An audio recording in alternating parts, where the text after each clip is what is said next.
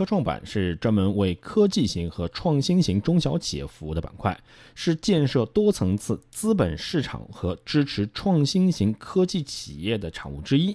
那么，哪些企业可以申请登陆科创板呢？来听广发证券投资银行部总监蒋勇对科创板企业定位的解读。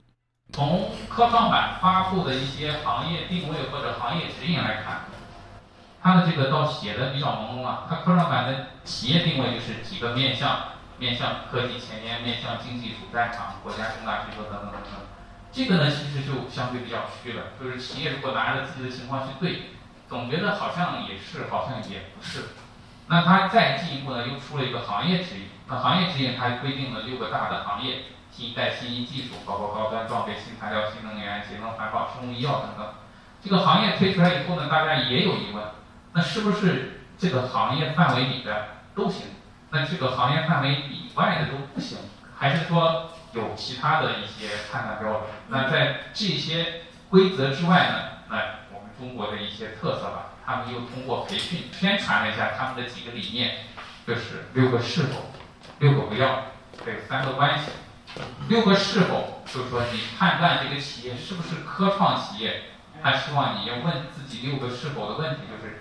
第一，你是否有自己独立自主的这个科技成果？比如说，你说我是科技创新企业，你或者你的专利或者你的技术是不是你自己独立拥有的，还是别人授权给你的，还是怎么样？这是第一个是否。第二个是否，你是否拥有一套完整的这个研发体系？就你的人有没有研发人员？刚才讲了，你有没有技术？你有没有场地等等？第三个是否？就是可能你要判断一下，你是否能够有这个市场上认可的研发成果。这个成果就简单来说，发明专利，你的什么国家级别的一些嗯有含金量的奖项，或者是行业标准的制定者等等等等。这个是他要你自己结合自己做的第三个判断。第四个判断就是说，你是否能够具备把这些科技成果转化成呃。最终转化到市场上的一些条件，这个条件就包括了你是不是能够从实验室到市场的这种量产的能力，你有没有厂房、土地、设备等等结合这一块。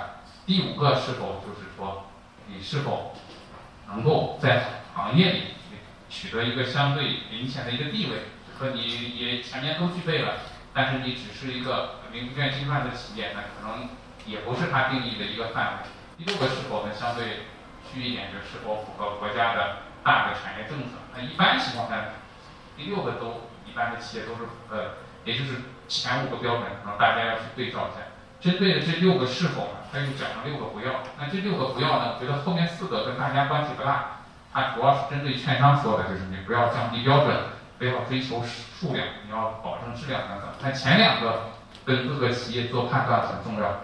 它的第一句话就是不要。照着我给你的这个标准去选企业，也就他自己定了个标准，但是他又说你不要照着我给你的这个行业标准去选企业。他的原话就是说，不是说只有这六个行业里才能出科技创新企业的，这个这个六个行业以外也有科技创新企业。那这六个行业里也有不是科技创新的企业，你不要照着这个行业去套，套着你说我是这个行业的我就符合，不是这个行业的就不不符合，你还是回归到前面六个是。我是否是符合一二三四五六这样的标准的？我只要符合一二三四五六的标准，理论上我是不是这六个行业就不重要了？重要的是我企业本身的科技创新性，而不是我在哪个行业。所以呢，这个问题呢，回到最后呢，他又讲了三个关系。这个关系就是现在和未来的关系，优先和包容的关系，重点和一般的关系。也就是说，现在和未来的关系说。我现在觉得这些行业是科技创新的行业，它可能整个这个行业是是可能符合我标准，但不代表未来一定也是这几个行业。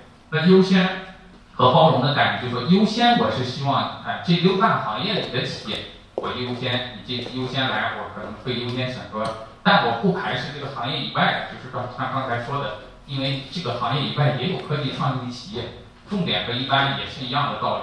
这六大行业是我重点。推荐的也是希望，比如说中介机构或者企业，咱们重点从这几个行业去看，因为这几个行业可能符合目前中国家的一个整体发展战略，或者这几大行业目前可能是我们在科技创新领域的一个短板，但是不代表这个其他的企业就不行。